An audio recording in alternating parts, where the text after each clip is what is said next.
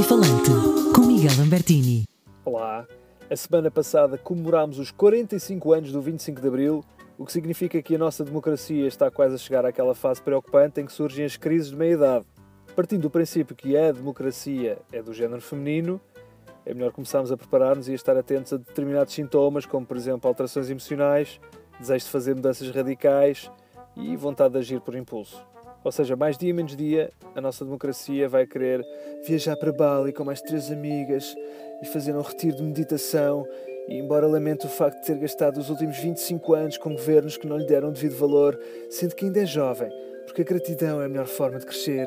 E se a vida te dá limões, faz uma limonada e publica no Instagram com o filtro Rise para ficar mais reluzente. Por outro lado, se considerarmos Portugal como uma entidade de género masculino, é provável que haja alterações de humor, como insegurança ou baixa autoestima, opção pela aparência ou compulsão por álcool, drogas, alimentos ou compras. Ou seja, mais dia menos dia, também pode dar-se o caso do nosso país acordar e apetecer-lhe comprar dois submarinos de 800 milhões de euros para mostrar no jantar da rapaziada dos tempos da faculdade, que acaba sempre no elefante branco, com uma democracia latino-americana, a gastar o valor da dívida pública em garrafas de banho Chandon e a brindar a que as nossas não murchem e as delas não sequem. Lá, lá, lá, lá, lá, lá, lá, lá, lá, lá.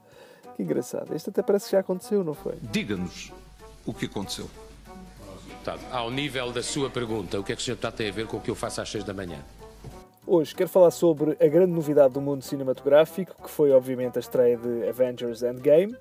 Ainda não vi o filme, mas toda a gente diz que é muito bom. O problema é que parece que para desfrutar em pleno da história do último filme da Marvel, convém ver as outras 350 histórias de super-heróis que foram lançadas no cinema ao longo dos últimos 11 anos. Capitão América, Homem-Aranha, Hulk, Homem de Ferro, Thor, Homem-Formiga, Pantera Negra, Doutor Estranho, Guardiões da Galáxia, Capitão Marvel, Os Vingadores.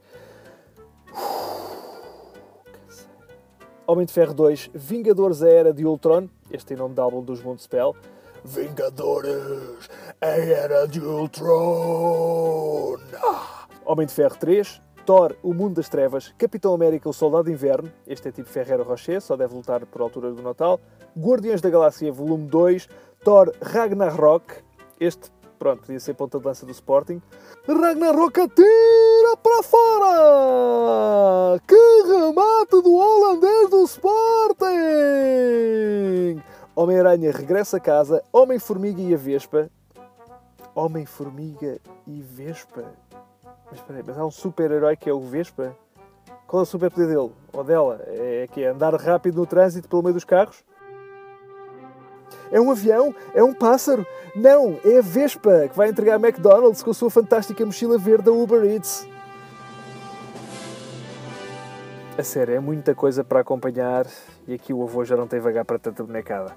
Por falar nisso, agora tenho que me ir embora porque deve estar a começar a super avózinha na RTP Memória e isso sim era uma história que valia a pena acompanhar. Um abraço, até para a semana.